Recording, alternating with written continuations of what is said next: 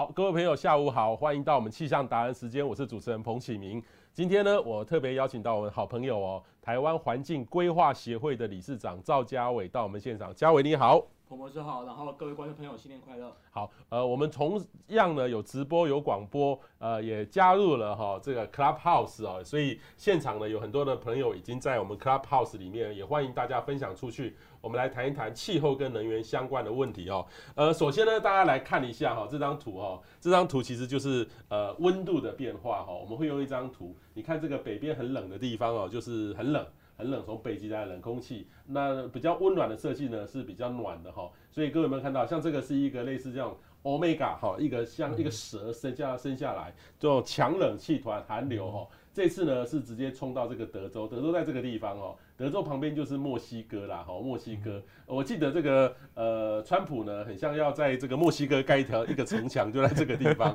因为我前几天我最近有看了一部片，就是那个太空使命。那个 Apple TV 的跟太空使命就有里面有一个故事是，呃，墨西哥人哈跑到这个德州去看这个呃 NASA NASA 要发射一九七零年那时候，所以这个是我印象对这个德州很有兴趣。发射太空说的地呃发射火箭的地方，德州啦，还有佛罗里达州是最合适这两个地方啦哈。所以这个就是这个德州哈。所以各位有没有看到这个这个整个冷蛇哦这样伸进来哈？有没有看到一开始是冷蛇，现在德州还很冷。但是马上呢就要开始这个变干了哈，呃，就是变回温了哦，回温了。那这次的冷呢？呃，我看到记录是创下一百多年来的记录哈。那冷呢，也要配合上这个水汽，所以这次的水汽已经过去了啦哈，这波已经过去了。但是后面呢，可能还会有冷，但是不会像这个呃前这个几天这么的冷，还是会有冷哦。等于是说，这个时候就有点像是这个春天哦，这个呃乍暖还寒哈，一下冷气团还会直接往南冲，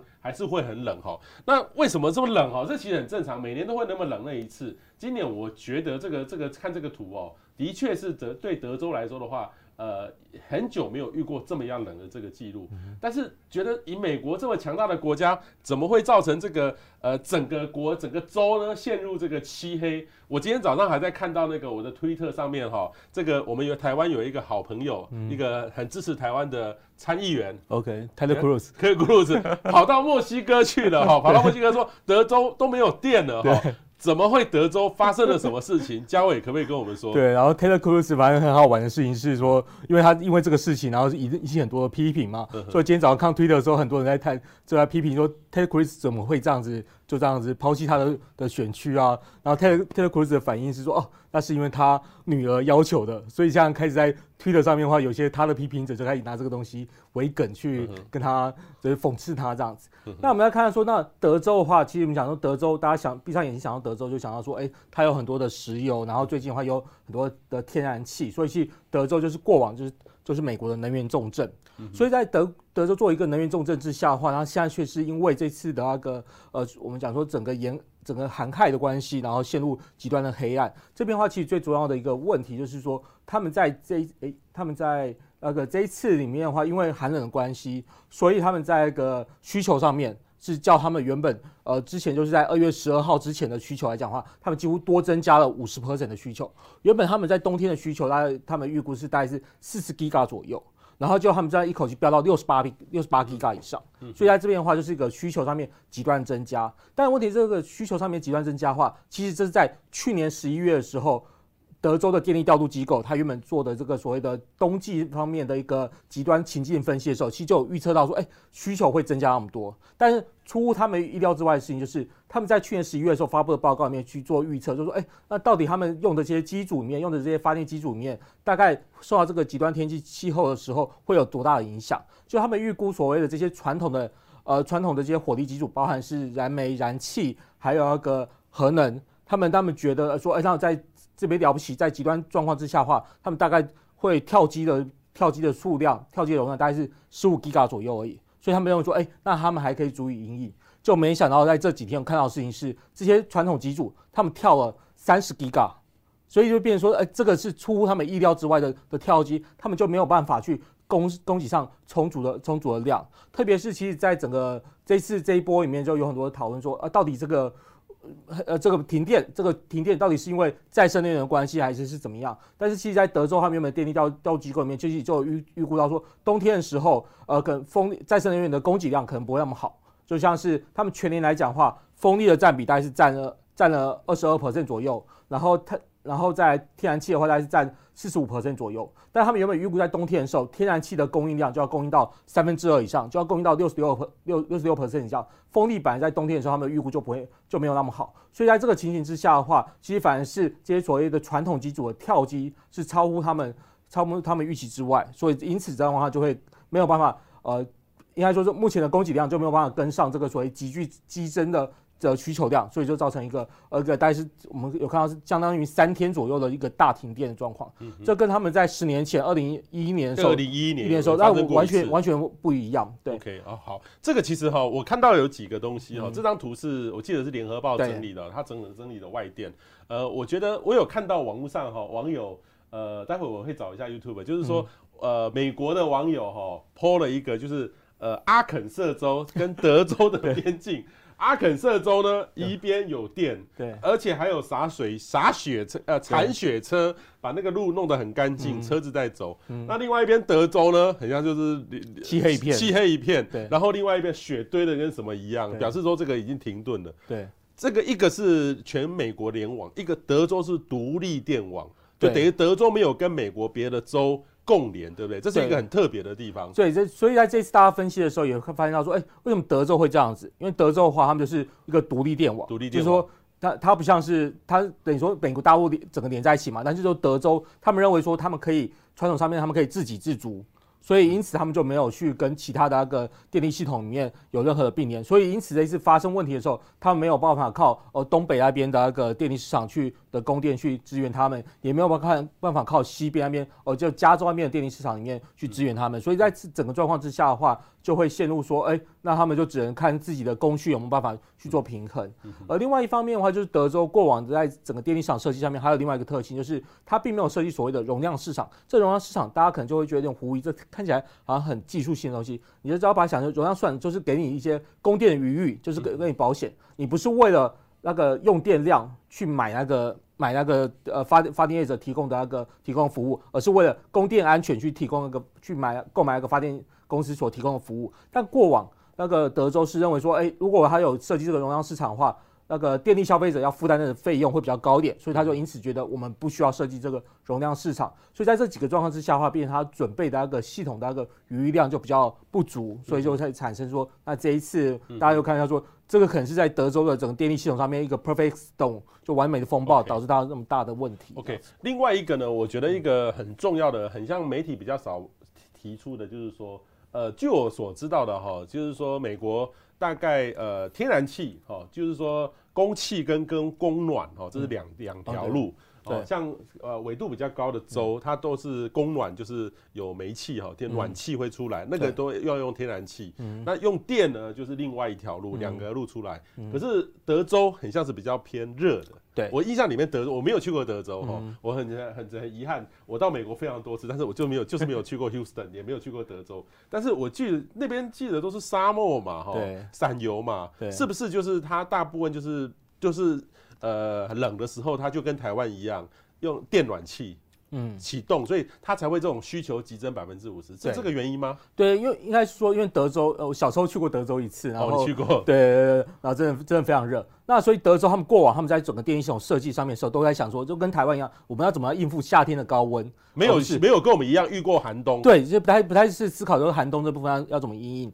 所以他们这一次在这这这时候遇到的问题就是说，哎，一方面他们到整个。整个寒冬寒冬的时候，他们很多都可能是用电暖气，嗯哼，然后所以这样因此电力需求激增。然后另外一部分有些要用天然气供暖供暖的部分的话，就跟他们用天然气发电里面会产生一个抢气的状况，所以因此这时候就会出现到说，哎，那呃他们为了那个。需求电氧气供暖供暖的部分，其实也是呃一部分。如果一部分那个天然气已经可以那个管线如果解冻，然后可以供应的时候，它反而是优先给一个以天然气作为供供暖的这样的的使用使用者，而不是给发电厂作为使用。所以在因此这样的加剧之下，就他们的那个电力系统呃作为燃气基础的的跳机跳机问题。好，这个我一开始一看到就也有人批评了哈，就是说呃这个是。再生能源，OK，用太多，哈，对，用太多，所以导致这个冰雪的天气。这个风机不转了，对，而且冰雪的天气，通常云也也很厚，嗯，所以基本上呢，呃，就没有没有办法去发电，所以再生能源就递降、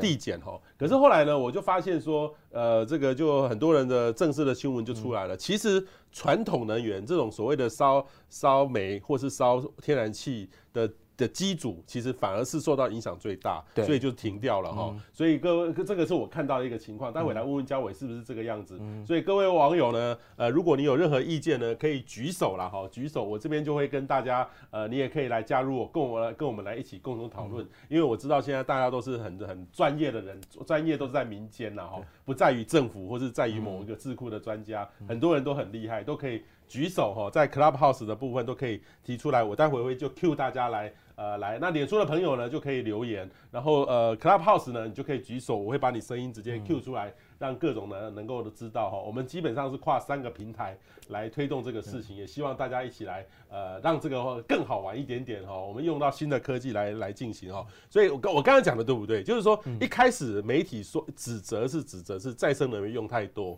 嗯，可是后来呢，我觉得慢慢的资料出来之后，就变成说哇，原来那个呃这。德州只有用再生能源就大概十几趴左右，没有并没有说到很多，嗯反而是这种传统的能源，呃，例如说烧煤、烧天然气的机组受到这个重创的影响比较大。对，就是因为这个话，其实在美国那边原本有很多再生能源的倡议者，他其实他们看到有这一波情形出来之后，他们已经有准备准备好了。因为为什么会这么讲呢？就是说，因为每次。只要美国，它像是加州过往因为野火的关系，然后导致那个大停电情形的时候，很多人都会把这很多那个再生能源批评者就会说，哦，都是因为再生能源所导致的。所以在这一次的话，我们看到的情形就是，原本一开始是就是在推特上面的话，是有很多的能源系统的专业研究者里面去指出来说，根本不是再生再生能源的影响。然后后来我们也看到所谓的德州电力电力调度机调机机关，呃，E R E R C O T 他们的。呃，发言人直接也有正式的声明说，再生能源的那个影响，其实在这边这一系统的呃跳机里面是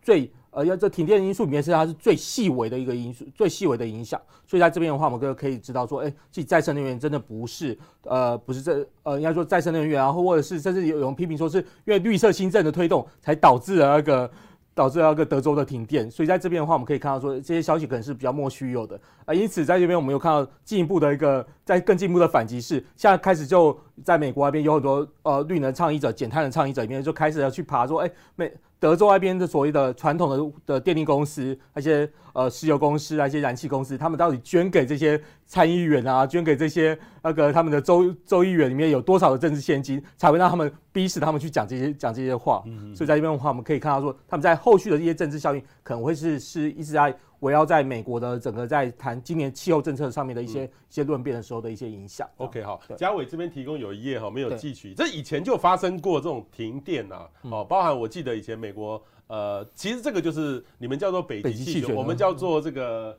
这个北极震荡。OK，北极就是北极棒冷冷空气下来哈，整个急冻整个全美国啦哈，所以它就会导致后面很多的这个问题哈。因为其实我知道，像以前这个，我记得二零零八年。整个中国哈亚洲发发生一个就是冰冻雨雪的天气，在长江流域哈，特别是长江以南。那长江以南那个供暖呢是比较没有供暖，长江以北是供暖的，所以整个中国呢在长江流域附近呢，基本上那个所有的电线都结霜了、结冰了，那当然就会断掉，那个就没办法正常的供电了。所以这个其实就是有发电之后送不出去，这也是一个很大的问题。所以就造成说整个中中国的大停电。好，那不过我觉得这一次。呢，其实如果就以死亡率来看的话，我看到官方的数字的整个德州哈，才三十个人冻死。OK，哦，你知道我们台湾这个这几波的寒流，十度以下，哦，从一呃十二月底一月初到一月上旬的寒流，就死了两百多个人。OK，就是就是好如果政府的直接的那个。对，害的影响。但是基本，因为基本上美国哈，因为他们这个常常会这样冷，所以他们相对的这种御寒的设备会比较好了哈。只不过就是说，像这样的这个这个遇到这种。呃让这个电力系统都没有办法运作哈，这个维生系统，这个岛是台湾比较没有遇过这样的问题，但是美国就常常会看到哈。那也有人网友说，这个都是美国电力自由化的结果，你怎么看这个问题？对，因为在这边的话，就会看到说，在美国电力系统上上面的话，我们刚才提到说，哎，那二零一一年的时候，其实就就发生过两三天，也是因为因为极端寒害的关系，然后导致到德州也是大停电的情形。不过那时候好像只停了半天左右，所以这次影响没有那么大。但当时就有一个就美国那个电力管制委员会，他们其实呃公共公用事业管呃公用事业管制管制委员会 FERC，他们就出了一个报告，就建议说，那你德州应该做哪些细。做哪些事情预防这样事情再度发生？它包含就是说建议说你的一些所谓的供气管、供供气管线，你要加加装你的隔源设施，然后避免说会因为天气太冷，然后就冻了，没有办法送天然气这样的问题。但因此的话，但是问题是说这些这些提醒，其在德州的这些电力电力公司，它并没有采取这些这些作为，所以现在有些人就开始批批评说，哎，那是不是？德州的那个电力管电力管制的那个机关里面不够强力，去要求这些电力公司应该要负起这样的责任，所以当然大家就会讲说，那是不是因为德州的电力市场去管制化，所以导导致导致的问题？但这一块的话，其实还有还是有很多的的能源能源专业学者认为说，这个部分还需要再进一步的的讨的讨论啊。但是至少他们可以。明显可以确认到说，哎，其实有二零一一年十年前提出来的这些应该要做的这些补救措施，我们看一下十年之后的话，德州这在这次事情上面是没有采取这些这些措施。相较于他们在负责东北供电那个 P P J N 那个另外一个电路电力调度机关，他们在一个二零一四发生了北极气旋之后，他们在隔年也是提出来，呃，要一系列要要因应的作为，而他们这些因应作为的话，有比较好的落实，所以在这边的话就会变成是一个，呃，在所谓区域性的那个电力电力系统里面，它到底有没有？监管单位有没有强而有力的去要求这些电力公司必须要去针对把气候变迁的因素、极端气候事件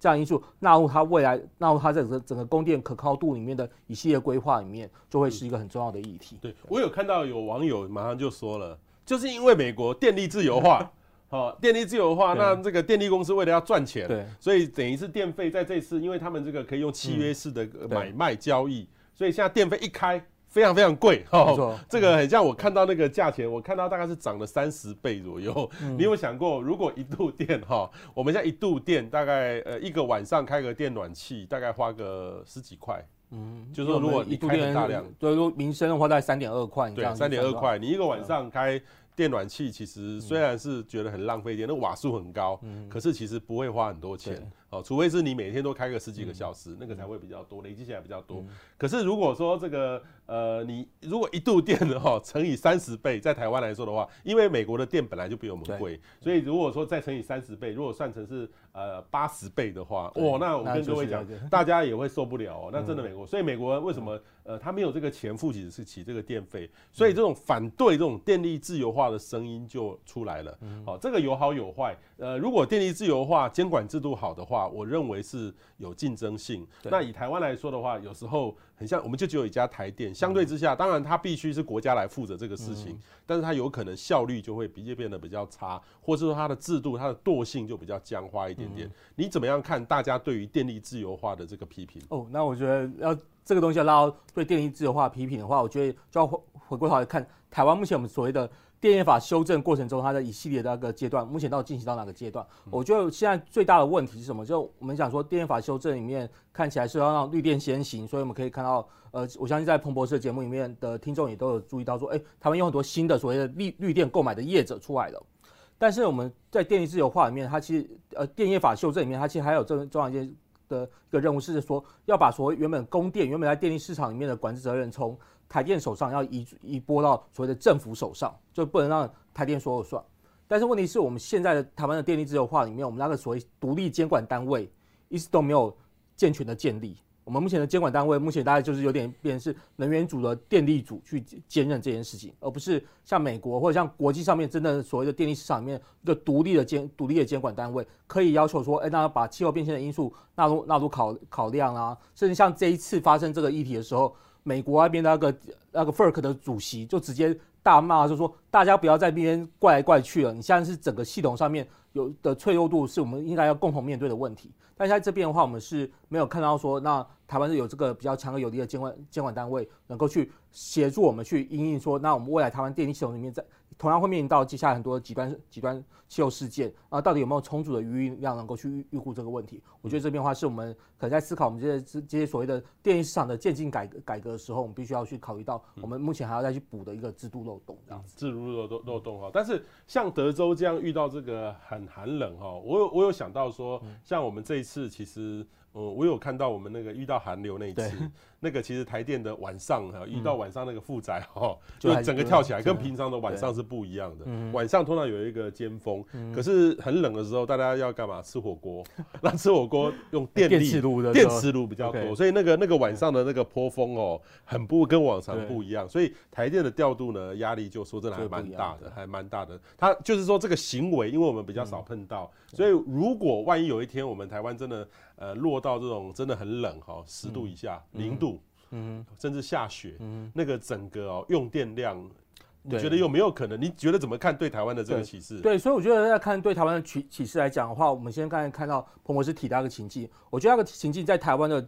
的脉络里面，还有另外一个情境要考虑的，就是我们同时冬天冷的时候，也就是空污季节的时候，对对，然后所以我们在空污季的时候，我们又希望说能够是把这些燃煤火力机组能够尽可能的降载。所以在这边的话，就会变说有一个是负载上面的的需求，跟我们在船就为了空屋防治上面所带来的空屋降载需求里面，中间会有一个系统性的调调度问题。因因此，我觉得我们也应该要好好做这样子的所谓的压力测压力测试，去让大家大家可以去理解的说，哎，那这边我们到底该怎么样去做做应对，甚至是说，那如果冬季会发生这个问题的时候，那你是不是冬季的时候也要启用所谓的呃蓄量竞价机制？把一些呃可以有的一些节能空间把它拉进来，因为我们现在大概只有夏天的时候才会想说我们要搭呃尖峰时刻不要用用电，但我们接下来我们的在面对到这极端气候事件的时候，我们这用电高峰不见得会是，不见得是夏天的，不见得是夏天的下午了，反正搞不好是冬天的冬天晚上，那这时候我们有没有这机制能够去应这些事情，我觉得是要考虑的。然后另外一个部分的话，就是我这边提出来三个启示。第一个启示，我觉得很重要的事情是，台湾我们虽然在努力发展的再再生能源，但是我们可以看到未来十年来讲的话，我们的供电的结构里面可能都还是以传统的火火力机组为主。而这些传统火力机组来讲的话，他们在德州里面就已经可以看到，给我们启示到说，他们会有一个面对到这种极端气气候事件的时候，没有办法妥善调试的。那所以。特别是像我们在台湾来讲的话，我们可能不会面到到到太冷的问题，就不会有所谓的结结那个所谓机组到结冻没有办法运作。但是我们会因为太热的关系，那个机组没有办法，那个所谓没有办法降温，所以变成说机组必须这些传统的火力机组、核能机组，它必须要降载。像去年度那个夏天太太热的时候，我们就可以看到说核核电机组、核厂他们就面临到这个降载的降载需求。而且按照目前那个英，就是最新的一个英国跟美国学者他们的合作的发表的一篇论文里面就指出来，就说这些传统的火、传统的呃火力机组跟核能机组，他们在不断不同的增温状况之下的话，他们接下来反而是在呃所谓的呃呃个夏天的时候用电高峰的时候，他们降载的需求其实是比较高的，他们可能会呃可能会有发电的的损失的话，可能会高达七 percent 以上的发电损失，所以这几个因素都是我们必须要纳入纳入考量的。呃，目前我们虽然有针对所谓的能源产业，我们去要求他们要去拟一些所谓的调试对策，但是我们目前看到的这些调试对策里面，大部分都还只是做一些评估工具的发展，还没有真的进到说说，哎，你这个机组，你是不是要看一下，考虑一下你这些，如果呃你接下来因为极端高温的时候，你原本要用的所谓的冷却水的来源，到底会不会受到影受到影响？啊，如果会受到影响的话，你是不是要装改装所谓的气冷性设备？这几个部分的话，我都比较看到没有一个具体的。呃，具体的一些呃实施的实施的对策啦，所以我觉得这个传统机组的的调试策略是蛮对台湾来讲是蛮重要的。呃，另外一个部分的话就是说，那我们再生能源它接下来角色会会越来越越越来越吃重，那因此我们要它的调度的预测能力，那包含它它的。它未来发电上面它的预测能力来讲的话，我们其实是更需要有一些呃更精准的一些 sensor，然后甚至是说评估软体里面，甚至结合说像彭博社的专业里面去把那个再生能源的预测能力这一块能够更更更为提升。这样的话，我们在对于呃极端气候发呃极端气候事件发生的时候，那些所谓的呃整个我们的电力供应供应上面的安全度的话，才能够有比较好的掌握。因为其实有时候如果真是夏夏日高温的时候，其实你的太阳光电里面它其实。提供了很多的那个的需求，但问题是说，我们太阳光电里面来讲的话，台电目前其实还没有办法完全掌握台湾各各地的太阳，台湾的每一个太阳太阳光电板到底在每一个呃每一每一分钟里面的发电量是多少？他们还现在去年都还开始才去部件相关的 sensor，所以这一块的话，我们必须要赶快补上。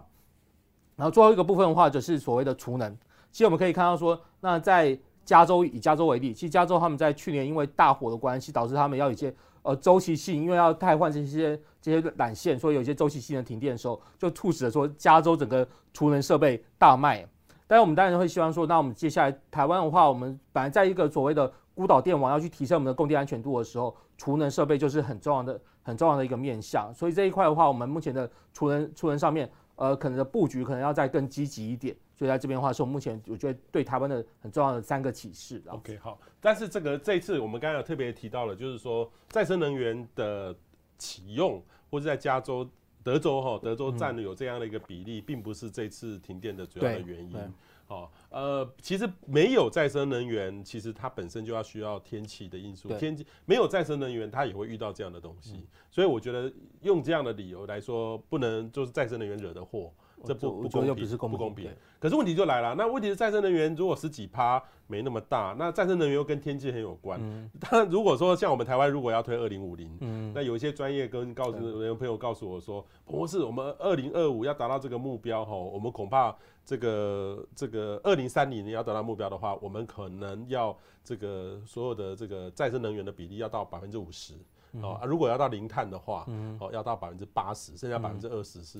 买碳权的方式来做处理。嗯、有有朋友跟我这样讲，他们算的结果。嗯、呃，问题是说，你如果再生能源占到五十的话，哇，那个电力调度哦，对。台湾的压力不是就很大很大？对，如果按照像刚才彭博士提到所谓的台台湾的近零排碳路径图嘛，就按照我跟那个美国那边国家实验室我们共同发表一个研究来讲的话，我自己算我们评估出来的结果大概是要九成以上，二零五二零五五零年的时候的电力系统里面在九成以上都要是再生能源，然后甚至有其中的话有一半，我相信一半都要是光电，所以这这个部分的话，当然是在整个再生能源上面。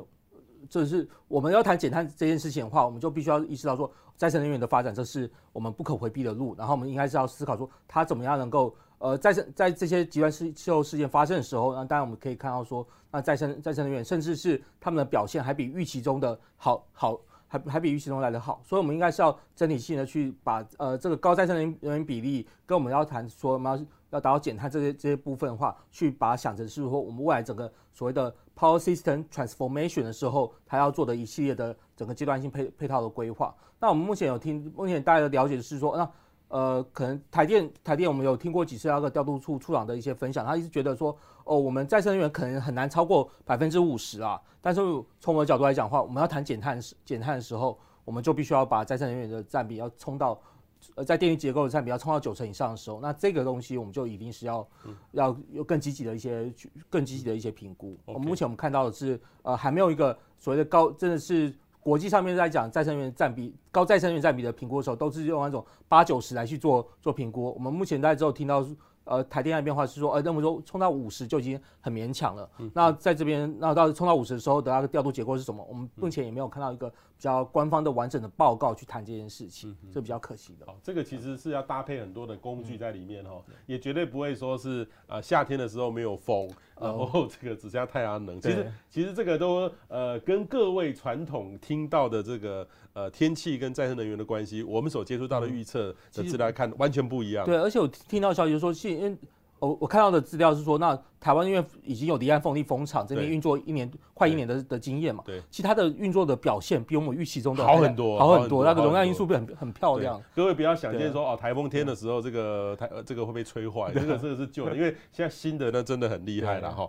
好，另外一个呢，各位知道最重要的哦，就是呃三月初哈，比尔盖茨的新书中文版哦即将要出炉哈。呃，我最近也在读这本书哈，这个因为呃我准备要访问这个，因为。天下花了很多时间去做翻译，所以我也正在读这本书，还蛮有意思的哈。因为各位知道，比尔盖茨呢是微软哈，呃，我从我们开始用 DOS，对，还有用 Windows 三点一，就是微软的用户，对，然后一直 Windows 是不断的 Windows Windows 九八，嗯，九九哎九八，还有 Windows 两千，对，Windows XP 啊，XP，现在是 Windows Ten，对，哦，我们都在用哈，都在用，虽然也也用到 Mac，可是这个微软呢，跟我们日常生活的这个太紧密了哈。呃，这位微其实比尔盖茨现在已经不是微软的 CEO 了，他是比尔呃盖茨基金会的这个董事长哈，他跟他的两个太太在做公益，他们公益呢做的主要第一个是呃卫生跟健康哈，这是他太太的的专业。那他自己呢原来比较不碰这个，但是后来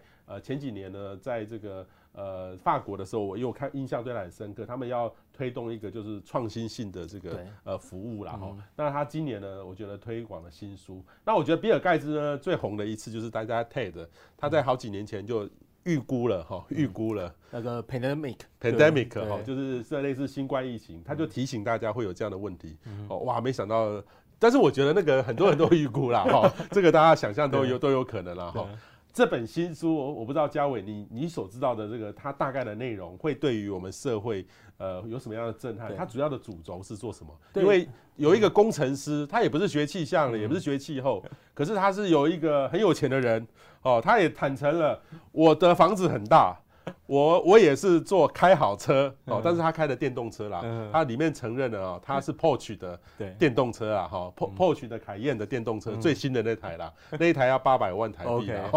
然后他呢出入也是坐私人飞机啦，哦，他也是到很有钱的富人在做这个汽油变迁，他也承认了哈。但是他觉得是还是有一些方法，既有他的改变能够改变这个社会，你怎么看？对，所以刚才那个彭博士提到这些这些事情嘛，所以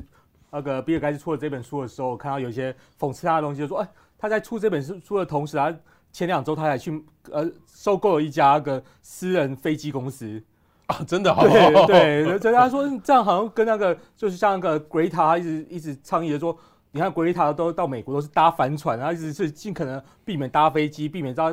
就是避免这个飞行过程中的碳足迹，这中间好像有些背道而驰啊。那在大家，我觉得在呃，就是呃，Bill Gates 这本书，其实我一直还没，我一直还没有去买他的英文版，因为想哦，三月二号就要出中文版，然后跟到时候看中文版就好。但是他在那个书的那个出版的时候，我大概我大概有看一下他英文版的整个纲要，然后跟。它里面的一些 introduction，我觉得它这边有其实有蛮多一些正面上面的讯息，就是呃至少从这个世界首富的角度里面有可以看到说，他把解决气候变迁是当成是一个呃所谓的登陆月球啊，还有比那个要所谓的呃电脑普及化更为艰巨的一个挑战，但是是是代表说我们是。所有接下来未来三十年里面，整个人类社会必须要共同去思考思考的问题。所以这边的话，我觉得他把这个问题标示出来，是可以让大家说觉得，哎，那把气候议题在所谓的政治议程上面、商业议程上面更能够再进一步的抬升。我觉得这边是有一个正面帮助的。而且我大家看一下它的概它的概那里面的话，其实蛮清楚的去解释，就是说，那我们在气候变迁上面的话，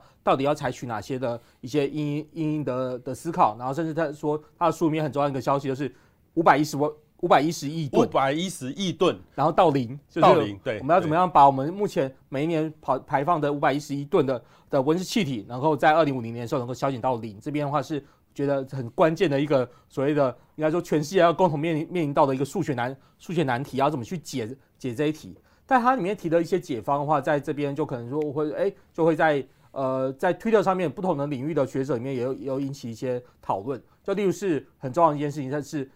Bill Gates 他一直在强调所谓的第四代新的核核能发电机组是一个很重要的解方。可是所谓的这个第四代核能发电机组作为这个解方，这个事情并不是他在今年度的还是这本书上面去讲的。他们从他从二零零八年开始就去投资了这个所谓的 TerraPower 这家新的公司，要去发展所谓的新的核能发电机组。但是他们当时讲说，哦，他们二零一五年的时候就会有一个新的那个机型商业设计就可以去进行进行设计。但是后来他也并没有并没有成并没有成功，一直到说他们在今年度的时候，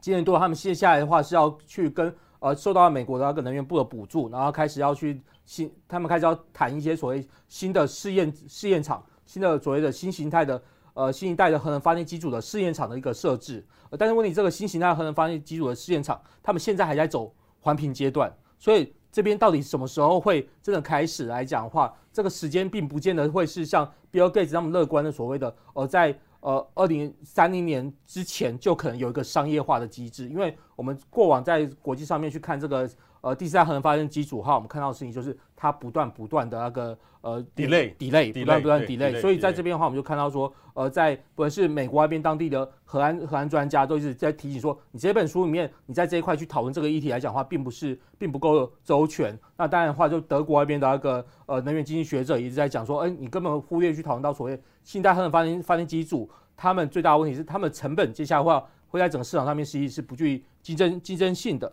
啊，所以在这边，更何况你没有办法去解决所谓的安全疑虑，因为他们新一代核能发电机组，他们标榜说他们只需要四百公尺的撤离范围，就是说它可以像是建在你家 公园一样 的的的的方式去做做做新建。你想想看，我们我们台湾，我们最近在讨论的事情，就是我们都没有办法接受一个陆域风力建在你家四百公尺的时候，很吵、欸，那个会很吵、欸。那我们现在怎么样？是，你想想看，你家四百公尺有一个小型核能发电机组，这个东西到底有没有所谓的？可行性，我觉得这边也都是在值得进一步去再进一步去讨论的地方。OK，好，所以他这边挤的是第四代的核能技术啦。啊，我前一阵子遇到一些核能的专家，像我们核一、核二、核三是第一代的，嗯、那核四是第二代的，嗯，然后现在有第四代出来了。那很多的朋友说啊，我能不能赶快弄弄核四？但是其实新的出来，但是新的到目前为止还没有。正式的商转，嗯，还没有，所以还不知道啦。所以这个就是这个书里面很多朋友谈到一些争议啦。哈。这个待会我们后续还会再谈这本书。现在有一位网友哈举手上来了，那我直接来 cue 他哈。那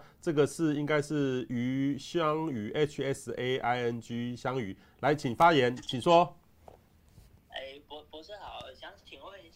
就是对于德州的那些这这次德州的那个酷寒啊，那他们的那个电力调度单位，或者他们的电力营业者，他们是没有考量到极端低温的冲击，还是说他们即使有准备了，但还是发生这次这么大的事件？嗯哼，OK，我我认为美国的气象预报早就预报出来了，嗯，因为我就我自己在看美国的 GFS 预报或跟欧洲的这次最对于这个低温哈是预报的还蛮精准的哈，嗯，是没有问题的，嗯，但是问题就来了哦，问题就来了，这个是后面的应对的问题，对，你你如何看这个问题？因为气象预测其实也早就看得出来有这样的趋势了，对，因为我在刚才有提到说，其实他们在去年十一月的时候就有做一个情境的预估，他们有去去分析说那到底。呃，最极端状况之下，可能他们的电力系统会遇到什么样的问题？然后他们就是在这个情境预估之后之下，他们认为说，呃，他们的准备应应的方式是充足的。但问题是说，现在发生的这一个这个所谓的 worst scenario，应该说说应该说是现在发生的实际的状况，比他们当时设想的呃最糟情境情境还来得严重。就包含我刚才提到所谓的那个呃传统火力发电机组跳机的的数量，跟他们当时在做去年十一月的时候的情境预估报告里面的预估的跳机量是多了一倍，所以在这个状况之下的话，那可能就是说，哎，那他们在未来的这些情境预估里面是呃我他们的确有做这些情境预估，但是在这个极对极端气候气候议题上面可能会有的冲击来讲的话，可能还必须要在考量到说，呃，可能会有更紧绷的一些一些情。一些情形，但话很重要的事情就是说，那过去十几年来的一些呃，应该要才应做而未做的事情，要赶快去补上，这样才才有干嘛才有办法去避免这样的事情再重复发生。好，其实类似这样这样的问题是需要很强大的风险管理的对机制啦，哈，在运作哈。像台湾，我们上次大停电的时候，也是要一个很好的风控的机制。对，遇到这种状况怎么去处理？对，不过我自己。呃，就讲这个话，我就想到说，我刚才提到一个启示，对台台湾的启示来讲的话，我觉得我们要必须要严肃面对的事情是，二零一五的二零一七年的八一五断电之后，我们其实有一个呃顾问小组的一起去所谓的体检，就说那应该要做哪些做哪些的事情，但是这些事情到底落实程度为何？其实并没有人去再做进一步的稽核的跟跟追踪的，然后到底有没有反映到我们接下来的新的一些调度调度呃电力调度的规划？所以我觉得在这边这个议题来讲的话，我觉得如果我们要在衍生上面去思考的时候，与其去想说那我们到底呃再生能源占比二十二十 percent 的时候，我们电力会多多不稳，倒不回头去想想看，我们八一五那时候的一些检讨机制来讲，检讨的一些结论来讲的话，我们到底有没有去？呃，有没有做好这些一系列的那个呃，应该要采取的弥补弥补措施、修正措施？我觉得这边是蛮重要的。因因为这个就像是说，好，我们有时候电脑会坏掉，对，嗯，用了几年，好，五六年之后电脑会突然硬碟坏掉，嗯哼，你怎么办？那我们其实平常可能就要两部电脑，定期的上备份、上云端去做备份。可是这个第一个要花掉你的平款，第二个是你可能要多一点钱去做这个事，对。所以你要要 cost down 的时候。很难去做风险管理的，嗯、风险管理是需要花钱的，就就看你做的抉择。嗯、所以我看到很多的，不管是别我们不能去骂台电或骂什么单位、什么单位，其实我们每个人都一样。是我做风险管理、风控的话，成本就要垫高。那谁来负担这个成本？这个就很重要。是没错。OK，就像我们台湾都。因为这一次啊，疫情关系，大家都知道要怎么样去买保险嘛。对。前阵子不知道大家有看到说五百块，五百块买一个什么那个隔离隔离保险。但我们要在思考到说，那我们整个社会的保险，我我们该怎么样去共同面对这些面面对这些事情？那它会反映到我们接下来三月份要来调一次谈一次我们的电价到底要不要做一些修正的时候，这个中间都会跟我们要谈的说。我们供电的系统的余量要留到什么样程度，都会有一些关联性。OK，好，那另外一个呢，就是这本的比尔盖茨的新书呢，我有看到这个，就是呃，Green Premium。OK，这个书里面呢，真的就是它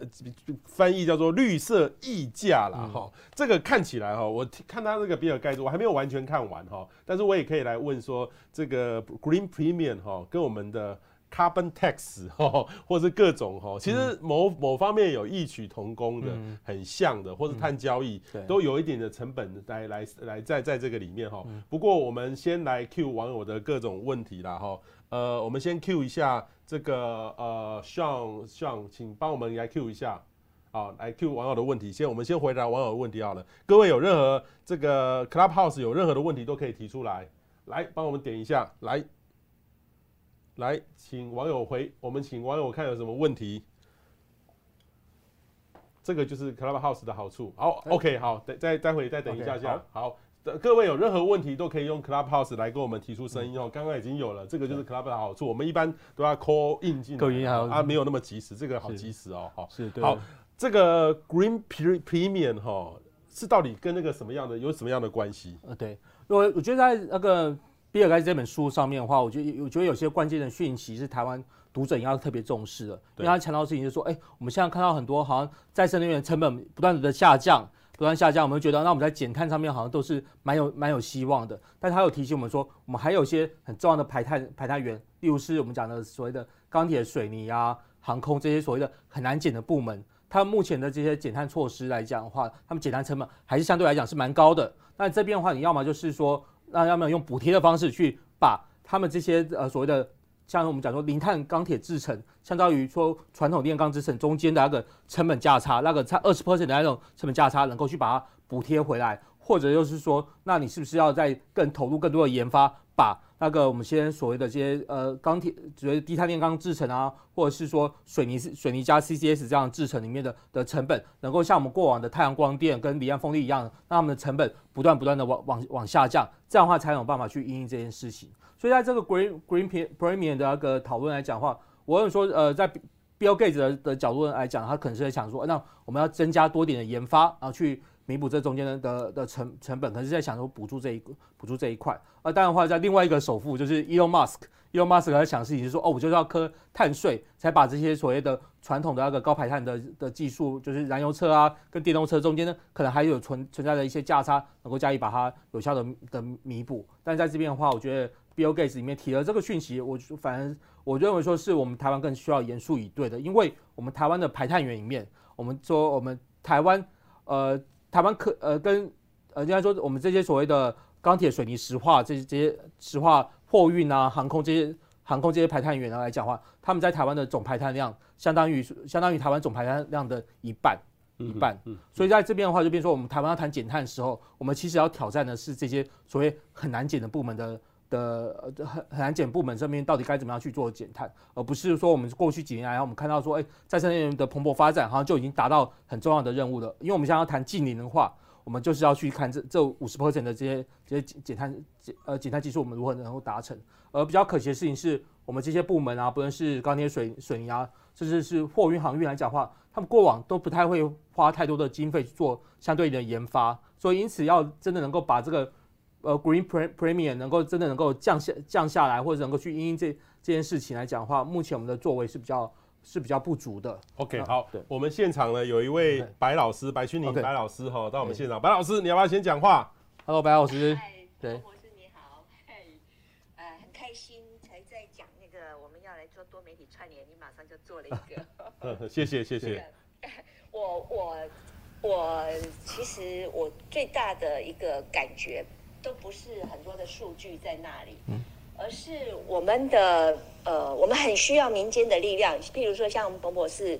呃，以一个这么高知名度的这个名人哦来讲这个这样的议题，然后如果能够串联多媒体的话，能够引起更多的民众的关注，然后来 push 我们的政府愿意来正视这个问题哦。因为我我自己依照。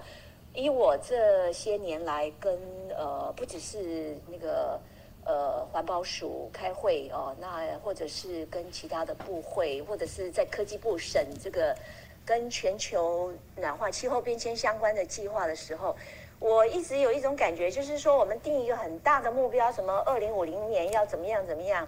但是永远都没有达到的希望。哎，我们的那个排碳到现在都掉不下来哦。所以，那那为什么政府没有办法做到哦？为什么？呃，我觉得这有很当然有很多的原因，可是最重要的一个关键的原因就是没有太多的外加的力量给政府，所以呢，政府就会一直觉得呃这件事情好像反正也没有那么急迫。我自己是一个呃，讲到全球暖化，我我我我我一直觉得我有一种对全球暖化的未来的一种焦虑感，这是呃不可否认的哈。那我们要怎么样去呃针对这样的一个问题哦，来来解决呢？呃，我我自己思考了，真的没有什么其他的方法，唯一的一个方法就是民众自己要觉醒。如果不觉醒的话，哈。呃，不给那个不透过民间的力量，我也蛮希望，就是说，在这边呃，能够有更多的环保团体也加入这样的呃呃多媒体串联的平台，然后能够呃来更施给政府更多的力量，因为哈，我们目前的那个呃温室气体的管制这一部分，主要都是环保署在做，但是环保署一点力量都没有。哎，你呃。可能大家都觉得说，哎，环保署好像力量很大，其实没有，环保署根本没有办法叫得动交通部，没有办法叫得动经济部，所以呢，除非哦，除非这个真正的主导权的人，也就是从行政院那边的人愿意，我们行政院长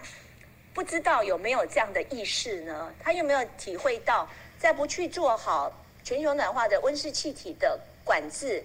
我们人类会到底会有什么样的未来呢？哦，所以民众大家一直在那边焦虑，但是却都没有看到政府有一个很很明确的告诉我们，到底政府做了些什么。哦，抱歉啦，我已经那个呃离开那个环，我已经退休了哈，离开那个环保界了，所以我现在。讲话会越来越像环保团体。谢谢老师。老师，其实我我还是很记印象记得，老师你以前做过那个 CCS 哎，碳捕捉呢。然后那个，啊、然后那个比尔盖茨这本新书里面哦，有特别提到他的呃，比尔盖茨还特别投资了一个碳捕捉的公司，还有封存呐哈。那他有里面做一个比喻哈，就是说如果我们现在。呃，用一个很简单的比喻，它它用五五百亿吨嘛，哈，五百亿吨，然后那个每每一亿吨，那个每吨呢，大概需要这个碳呢，把它抓下来，需只有二氧化碳哦，没有含甲烷等等其他温室气体哦，大概要一百块美金的成本，所以他就算出来，全世界一年要要要去除这个五五百亿吨的这个碳的话，需要五兆。好，五兆美金来做这个事，大概全世界 GDP 的百分之六，所以这是一个很大的这个经费了哈。所以其实碳捕捉这个技术，其实应该还是对台湾，如果研发团队很厉害的话，可以继续往下做的，这很有机会的啊。呃，我我我要坦白讲啦，哎，在台湾做碳捕捉，我我敢相信我是第一位啦。OK，我从一九九二年开始，我就针对这个议题，我先评估到底有没有成本效益。嗯那我觉得有啦，就是说，如果我们继续用呃燃煤，然后呃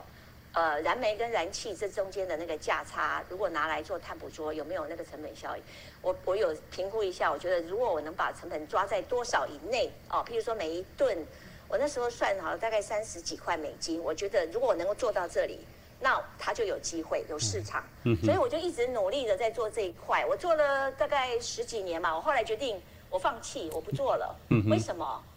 第一，它的成本高；第二，它又是一个耗能的。哦，第三，这个东西二氧化碳这个东西捕捉下来以后，我们接下来该做些什么？要放在哪里？把它对哦，对呀、啊，我们要把它放到哪里去？嗯，哦，或者说我们要再利用它，那个能够再利用的百分比也是很低。所以碳捕捉。我不认为它是台湾的一个选项，尽管我其实自己真的是做了很久很久啊。那之前呃有一次呃我有机会跟那个就是在一个会议的场合，我也是跟那个经济部的那个曾曾文生曾次长提到，说暖化的议题不可以忽略。你看我们那个台风，彭博士应该最印象最深刻嘛？台风这几年的台风真的太诡异了，还会转向，对不对？虽然我们都没有台风来啊、哦，那曾次长也提到说他也有发现到这个现象，所以他。就提到说，看来好像要做，应该要做碳捕捉。可是我我始终不认为碳捕捉是一个选项，我们还是应该要锁定，就是做新能源，做再生能源，那个才会是一个永续的。嗯嗯。哎，那假如真的说我们一时弄降不下来，哦，再生能源接不上去，那做碳捕捉那个绝对只是非常短时间的一个呃转折期啦。但是依照我们台湾现在的现况。我们真的没有办法去，最重要的一个问题是我们找不到可以去储存它的地方。嗯嗯嗯，对，这个还要需要很多的环评法令各方面的，那那个地方的阻力哈，或是很多还蛮大的。对对对，那这边也跟白老师分享一下，来对来对。为什么它还会有很大阻力？不是只有环评的，那个曾经很久以前那个呃中油呃跟我们曾经有想过要去做。做碳捕捉以后呢，要把它储存到他们的那个天然气、废天然气井，就马上新闻一曝光就被当地民众反对了。对，嗯，哎呀，所以所以这中间有太多的困难。嗯，与其在那边弄这个，不如我们好好把再生能源再尽可能的再多加强、多扩充。嗯，哎，对，呃，白老师，我是嘉伟哦。然后在这边的话，也跟白老师刚刚提到 CCS 的问题，我也在做一个。呼应啊，就是说，其实按照我们的进行排碳路径，我做的那个，我跟呃美国团队做的推估来讲的话，其实 CCS 这个议题，可能可能在对台湾的整体的减碳贡献里面，它是处理到最后可能是呃大概最多十 percent 左右的那个排碳排碳量的问题，它不会是处理到九十 percent 的的大规模的问题。所以在这边的话，我们一直在想说，那 CCS 可能是在。台湾呃，对于台湾减碳来讲是很重要的一个必备项目，但是它可能它的贡献并不见得是像大家里面想的那么重要。特别是说我们在电力结构的部分的话，因为在那个再生能源的的成本降很降很低了很多的时候，其实我们要靠这些所谓的燃煤 CCS 来讲的话，根本的必要性也不是那么高，因为燃煤 CCS 它可能能减二氧化碳，但是它没有办法降空污，这个可能对我们的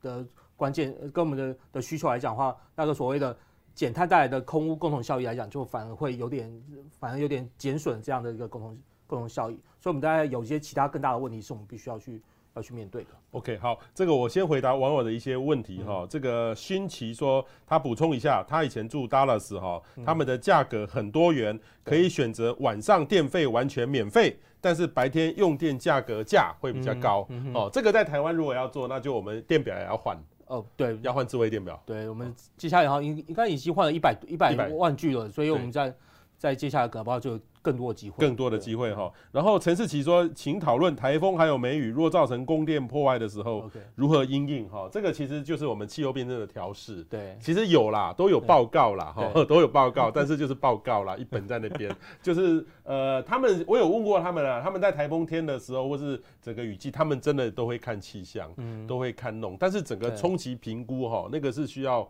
兵推演练的那个是很复杂的一个程序啦哈，所以这个呢也欢迎大家有问题哦。我有看到那个光影哈天天下的呃资深的记者哈已经在现场，待会呢再来 Q 他啊，因为他待会呢可能我们会先把这个比尔盖茨这本书说呃大致的说完，因为这本书三月才会正式的出来。呃，我们待我们到时候出来呢，我们有也会呃好好的来介绍这本书哈。其实盖茨这本书呢，我觉得是他把很多的东西用一个工程师的角度哈，其实他是大老板，不是。工程师，但是他都说他是一个工程师的角度来看这个问题。我我从他的角度来看，我觉得还蛮有趣的。呃，通常有时候我们写气候的书哈，这种气候的专家学者写的，呃，太硬。或太沉重，能源专家写又偏能源，好，其实有有一点气候变迁的议题，有一点是瞎子摸象。那对政治人物来说的话，能够懂得又去做决策的，说真的，他也是会觉得是瞎子摸象而已。所以呃，如果比尔盖茨他愿意出来做这本书哈，他以他的影响力的话，我觉得也是一件好事。在之前就是高尔哦，但是高尔呢，有有时候又有一点这个呃，像政治人物的关系的的部分。对对对对对，就是你必须要去想，因为他毕竟他。它它也有一个气候基金，对哦，还蛮大的。然后它呃，当你谈气候的时候，你本身如果你也跟着每天吃很大的牛排，嗯、你家里的耗电量也很高，你也会遭遭遇到很大的这个批评，然后所以高尔也有他的这个问题，但是大家还是。呃，不可否认，还是觉得很重视他的这个这个投入啦。哈、嗯。所以台湾来说的话，我不知道嘉伟，你这个来看，他说他把这个呃绿色溢价这个观念对台湾会有什么启示？我们现在温温管法要气候变迁法未来要修的话，是用碳费吗？对，这时候目前的话，我们在呃今年度台台湾要去面对这个气候变迁议题，就像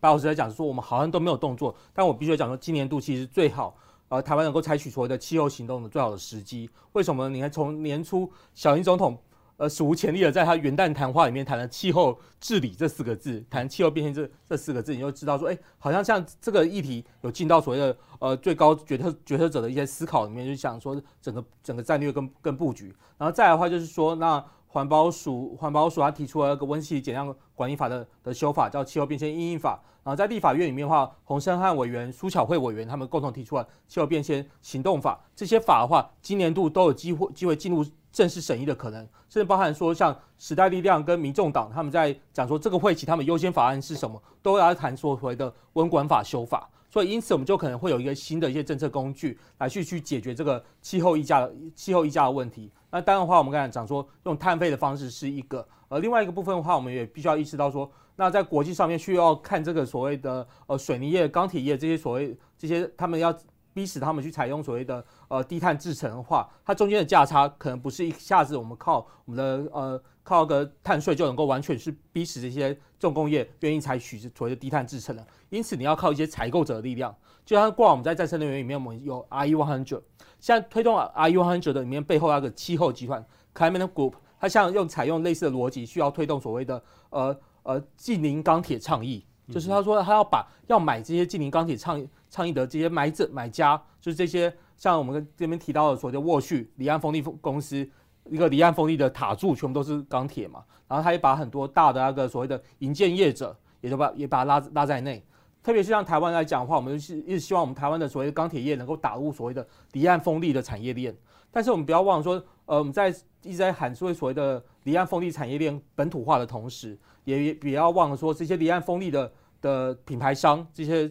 呃这些营运商，他们也在开始要求说，我的离岸风力的整个整个个供应链必须要是。零碳化，像是沃旭就目标就是二零四零年的时候，他买的所有钢铁都要来自于所谓的零碳制成。所以因此就代表什么意思？就代表说，如果你中钢，你想二十年之后你想做生意，你想要呃供呃供你的这些塔柱，然后能够去做那个沃旭的生意来讲的话，你现在就要赶快去想办法去导入这些零碳制成，你要做好这一系列的研发研发准备了。所以这个事情是我们台湾必须要思考到这个气候布局的时候，必须要在更严肃应对应对的事情。好，这个我前几天看到嘉伟的脸书哈，特别有看到你去盘点的这个是环保署新公布的嘛哈，二零一九年哈，这个因为他要事后要去盘查验证啊，所以会比有一个时间的落差。二零一九年台湾十大温室气体排放的企业哈，第一名哈就是台塑石化了哈，它这个是二两两千七百五十二万吨，嗯，和二五二二七五二万吨啊哈。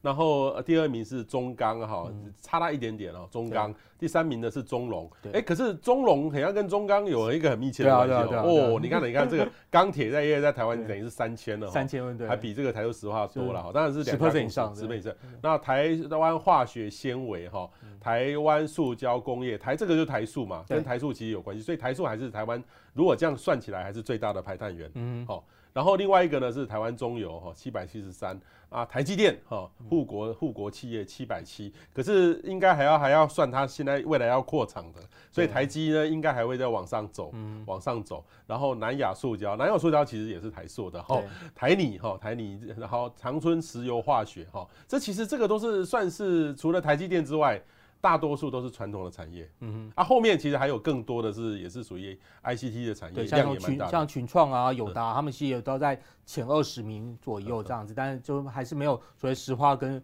石化、钢铁、水泥这几个产业来来的呃影响来的大了。那我做这个排名的话，也就是说，因为我们过往因为环保署它公布的数字，其实公布每一个呃工厂。每一个工厂，然后我就把它公布的每一个工厂数据数据重新做一个整理，你再加起来，再把它总总环保署不是公布这一家这一家，对，它它是公布说哦，那我可能是台积电的南科一厂、南科二厂。然后个别的那个的排的排放量，然后我在这边的话，就把它归总成是一个以企业以企业为为主的那个，就我看他们统编啊，只要统编的一样的，我都把它归在归在一起，就说那这是这是你们的的排放。但的话，如果你要用集团的概念去去算的话，那台塑集团就台塑四宝。他们加起来的排碳量就大概占台湾的十九 percent，十九 percent，相当于五分之一。台塑四宝嘛，对，台塑，然后呃南亚，对，然后台湾台化，台化，台化，对台，然后呃台塑石化这几个这是加起来，我还不加它的那个所谓的麦寮电厂，因为在这排名里面的话，我因为有算这些企业因为用电延伸的排碳量，所以我就把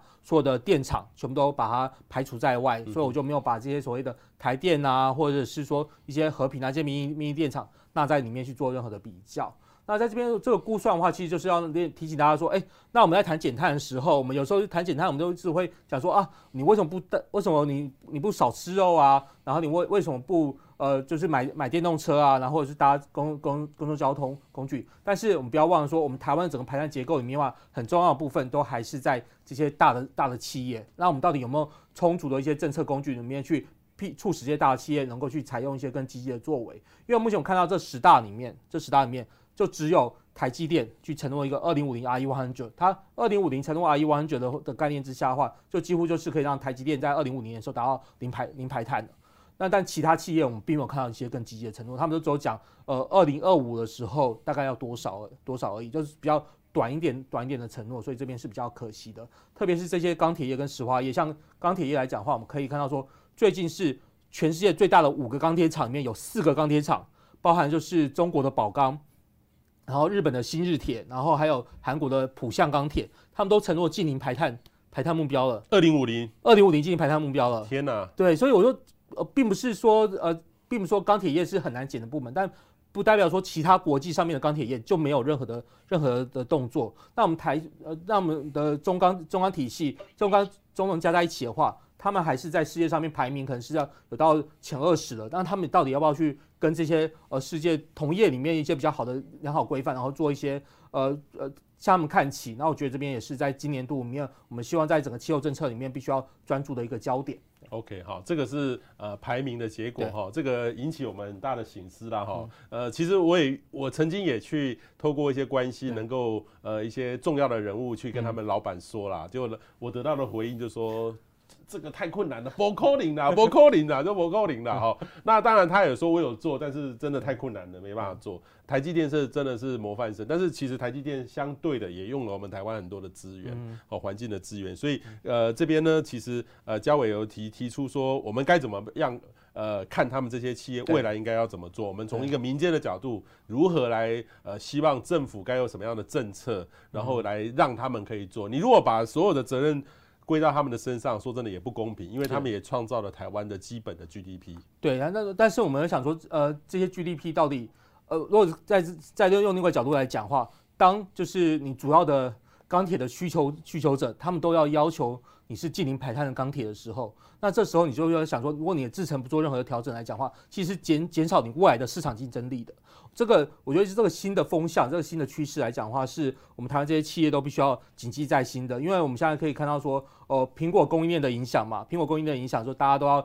积极的去买买绿电，然后符合苹果的要求。但是不要忘了说，像联合利华，它也要求它的供应链必须要是净零排碳。那这边的话，我们台湾很多的化学产业里面，可能很多都是在联合利华的供应链上面，他们也必须要面对面对这件事情。所以我在这边的话，我提了三个建议，其实就是我们在台湾谈今年的政策里面的时候都很重要的事情。它不是说，哎，我们补助大家呃换冰箱啊，然后换冷气就好，而是说我们今年气候政策里面到底有没有办法针对这十大排碳源里面有一个呃对症下药下药的作为。就是像特别是像我这边列出来说，这十家企业排碳量就占全台湾的四十 percent，然后特别是像国营泛国营事业，呃中钢、中农还有中油加在一起的话，就占了十五 percent。那我们都过往都会要求这些国营事业针对空污的时候，他们要多采取一些积极的作为。那在现在的话，我们在讲减减碳议题的时候，我们这些国营事业里面能不能要求他们去多做，去提出来所谓的呃优先提出来所谓的净零排碳承诺，甚至是承诺一些呃科学基础目标，去定出一些比较积极的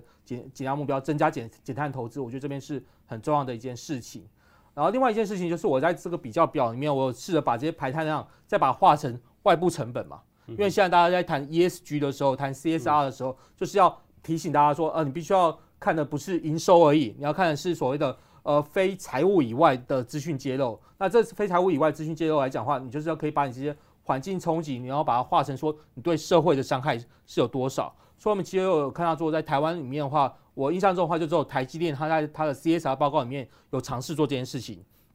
他没有把他们的一年的那个排碳量七百七十七十万吨，然后去乘上说啊，一吨排碳量大概是相当于一千四百块台币的一个一个损失。这样算一算之后，他每年他觉得他的外部成本损失对世界上对台湾所造成的损失来讲的话，大概是一百四十五亿左右。这样这这跟它的营收相比是有些有些落差，但是至少它有算出来的。而我在这边我的估算来讲的话，我是用。一顿碳，它的外部成本应该是比较高的，它不会只有台币的一千四百块而已，它应该是它的的的大概是呃三三四倍三四倍左右，所以我算出来的那个外部成本是比较高一点，到五百亿五百亿以上。但是我觉得这些讯息是，呃，我觉得五月份的股东会的时候是要让大家知道的，就是而且我们现在不断在推什么绿色金融啊，不断在在要求要强制公布这个 CSR，你要让 CSR 能够有意义的话，就是要把这个外部成本能够算出来，这样的话才有办法去。好好让大家让各个投资人买股票的同时，你就想说，哦，我一股涨到五百多块，但不要忘了，就是说，那这一股它背后它可能它有的外部成本是多少？那这边的话，能不能再 push 台积电更积极的去提升它的绿电购买目标？不是只有二零三零年的时候买二十五 percent 的绿电，而是可能是二零三零年的时候就可以买到呃四十 percent 的绿电。这样的话，它的外部成本才能够降得更降得更更多。我觉得这边都是应该提供给大家做一个参考。OK，好，这个嘉伟呢也预估，就是说，如果按照问管法目前规划的内容，就是有一个碳费啦，对，他大概要缴多少钱？你看第一名的台塑大概要缴八十几亿，但是如果把台塑四宝加起来的话，哇，一年也要一百多亿。对，哦，可是你今天这边也提到说，我们目前台湾的政府一年用在减碳的支出大概才二十五亿。对，所以如果未来有征收这个额度的话，其实有一笔预算来说，但是问题是说，它的预算如果收了几百亿的话，政府收了几百亿，怎么用又是一个问题啊。对，我觉得用用的话，就是但是一个要如何取信取信于民啊。就大家这一块这一块的话，我觉得我当时看到这个台湾一年减碳支出只有二十五亿的时候，其实有点吓到，因为其实这个数字的话是在绿色国民所得账里面，而且这二十五亿里面的话只有。八亿是政府的预算，然后其他其他四分之三是由民私人私人支出的，所以这边的话有看到说，哎，我们既然面对到这个呃这种庞大的一个一个台湾的挑战，我们目前竟然只有二十五亿元的一个预算用在用在减碳上面，所以这边的话是在我们谈今年的气候行动的时候，不是只有法，你同样同时要把预算拿出预算拿出来，而这个预算的话，我们当然都讲出它的财源为何，那我们接下来就是在这个呃温室气体减量。管理法的修法过程中，大家希望能够把个呃，既有碳费的方式，就像是收空污费一样，能够有一个呃，把所谓的温室气体气候变迁的的减量呃因应基金这样的规模能够扩充出来。如果它一年能够扩充到三百亿的话，其实就可以把台湾原本一年做到的那个减碳业务上面的投资预算几乎扩增十倍。这时候我们就有很多事情是可以是可以做的，就包含说你钢铁业这些低碳研发制程方面是不是有适当的补助？那我们很多那个。家家庭里面，我们要做很多的节能改造的话，我们可能有比较比较充足的一些补助裁员，而不是说那种过往来讲的话，我们再怎么找都找不到适当的钱可以去做这些事情。可是这个钱如果说是没有好好用，也会遭遇到很大的对。对，这这是这是这个接下来的话很重要的修法讨论的时候，大家必须要去关注关注的一个重点了。如果让他绑得很严，有做不了事，也也很可怜。对。然后如果乱用，也是这个，所以这个到底。如果未来呢，是不是有一个很好的单位可以好好的去做这个使用，让台湾的减下来带动吼，所以这个压力还蛮大的。所以今天呢，我们呃也请嘉伟来分析三个主题，一个是从德州能源哈，德州这个这次呢遇到寒冬大停电，给予我们的启示哈，我们厘清了一些问题。第二个呢，我们谈到这个比尔盖茨的如何避免气候灾难的这本新书，呃，这本呢是由天下所出版的这本新书，也请各位可以期待。我正在看哦，到时候我们也会访问到天下的相关的这个朋友一起来弄。那另外一个呢是就是嘉伟呢，呃，帮大家所整理的哈、哦，台湾二零一九年十大的呃温室气体排放的这个企业哦名单在这个地方哈、哦，呃，当然这些呢。呃，有他的责任在那个地方，但是说真的，呃，我们每个人也都有责任，因为我们很多的朋友也在这个公司里面上班，呃，他们呢也造就了台湾的经经济奇迹，但是如何呢，在国际的竞争之下，让他们能够。哦，更有竞争力来弄，这个就是我们大家要把这个气氛来一起来讨论起来，哦，转动起来，我们后续才有机会。不然的话，我自己初步从比尔盖茨看到这本书，其实未来这些企业恐怕呢，不是台湾会受到压力，全世界都会给这个企业受到压力。至少那些外资，你如果不做，外资全部就会撤走，它的股价就会大跌。对，所以大家如果是投资人的话，你就要注意这个问题。哈，好，我们线上呢，其实呃，光莹在我们线上，我不知道光莹你有没有空。可以跟我们呃讲几句话，因为呃我知道你刚访问了比尔盖茨，啊，请光莹。好，他们可能他现在不方便说。Okay. 好，光莹你说。听得到吗？可以，你说。喂。喂，你。不好意思，大家。好，你说。我晚到，因为 我人还在外面，正在赶着要去下一个。OK。好好，那下下次。OK，好，下次再特别请您过来来谈比尔盖茨，你跟访问比尔盖茨的经过。好，谢谢。好啊，好啊，下一次可以再次开一个专场。OK，好，下次就是我们来谈比尔盖茨的新书。好好好，OK，谢谢。好，谢谢，谢谢，谢谢。感谢。好，好，那不知道最后那个白老师还有没有什么要跟我们分享的？我补充一下，刚刚提到的那个，呃，嘉伟提到那个，呃，台湾大概有百分之十可以做 CCS 哦，这个我同意啦，因为我们估计的那个百分之十做 CCS 就做碳捕捉，然后，但是它应该是往再利用吧，我不知道我的认知跟你的认知一不一样哦，就是呃，我们以前呃评估过，就是说全。呃，这是一个大概全世界评估说，就是呃，CO2 被抓下来以后，大概有百分之十的那个容量是可以被再利用到这个各个化学化工的那个工厂哦，去做成各种不同的那个呃新的原料。那其中一个最重要的就是尿素这个东西。嗯嗯嗯。哎，那但是我们的。我们到目前好像这一部分也没有做，我觉得还蛮遗憾的。就是说，我们台湾其实，呃，台湾做尿素的公司，抱歉，我现在想不起来。那个台肥，台北是台北吗？呃？对，有一家做那个专门在做联华，不是联华。嗯嗯。呃，sorry，我想不起来，一时想不起来它在它是什么。但是我我印象中很深刻的就是，它的尿素不是在台湾做，它是在沙乌地阿拉伯做。哦，哎，嗯嗯，这就我就觉得还蛮可惜的哈。然后，他如果可以在我们台湾这边去善加利用我们的 CO2 的话，哦，那跟氨去做一个有效的结合，就得到尿素了。哎，那尿素是化工原料很重要的，光是尿素这一项大概百分之十就就有了。嗯嗯，哎，那他就不会花掉什么，像比尔盖茨讲的，每一顿要用掉一百美金这么高的费用，它相对的反而搞不好还是一个可以获利的东西。嗯嗯嗯嗯。我大概补充这一点哦。好，谢谢白老师哈。那今天呢，也谢谢在座很多的 Clubhouse 的朋友哦。这是我们第一次这么大规模的用这个 Clubhouse。我们基本上是广播上直播，然后脸书直播哈，广播上直接播出，然后脸书的直播有画面，然后 Clubhouse 让大家能够知道。所以第一次三个方式这样做，未来可能还会再用更多的方式来做。所以嘉伟最后有没有要说？哦，对，我就想到有一个利用这个多平台的时候跟。大家这很重要一个观观念，可能要理清，就是比尔盖茨在书里面算出来说，哦，我们要减碳的话，大概要划到说 GDP 大概六 percent 嘛。但其实这个部分有点高估啊，因为按照国际上面大家目前有的评估，要包含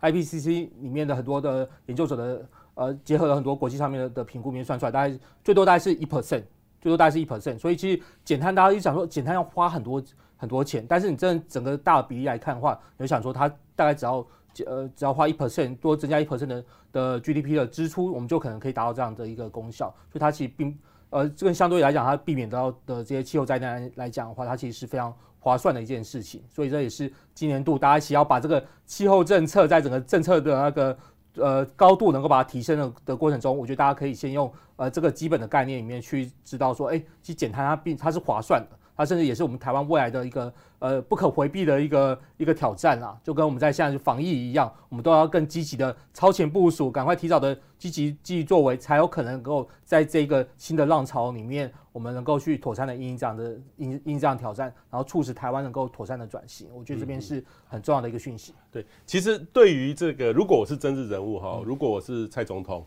就要想说我气候变迁要花多少钱来做。对如果是 GDP 六 percent，那他觉得算了。对，如果我我我我 我当然我不是我不可能去当总统了。如果但是如果是六趴，那真的很高。对，如果是一趴，可能就我觉得可以接受。可是问题是，它是总预算的一趴，还是所全国的 GDP 的一趴？这样在台湾大概要花多少钱？你觉得比较合理？嗯，应该是说大概是全国全国 GDP GDP 的一的一 percent 啊。对，当然你说如果占总预算来讲的话，我们可以看到说像两千两兆的话，对，两兆的话，你可能。两兆的话，你可能就两百亿，要要两百亿左右的、嗯、的内容，呃的预算去花在这个面向。像我刚才提到说，碳费的支支应，如果你说一年能够是有三百亿这样去去跑的话，那其实都会是一个。呃，还算是充足的一个一个经费去做这样的事情。嗯哼哼哼哼，好，所以这个如何把这个钱花到对哈，这个是国家管考要的事啦。哈，所以气候变迁需要大家的一起努力哈。所以今天非常谢谢嘉伟，也希望我们呃等到这个比尔盖茨出了这本新书出了之后，我们会再帮大家完整的做一个介绍哈。谢谢嘉伟，谢谢大家，谢谢大家，我们下次见。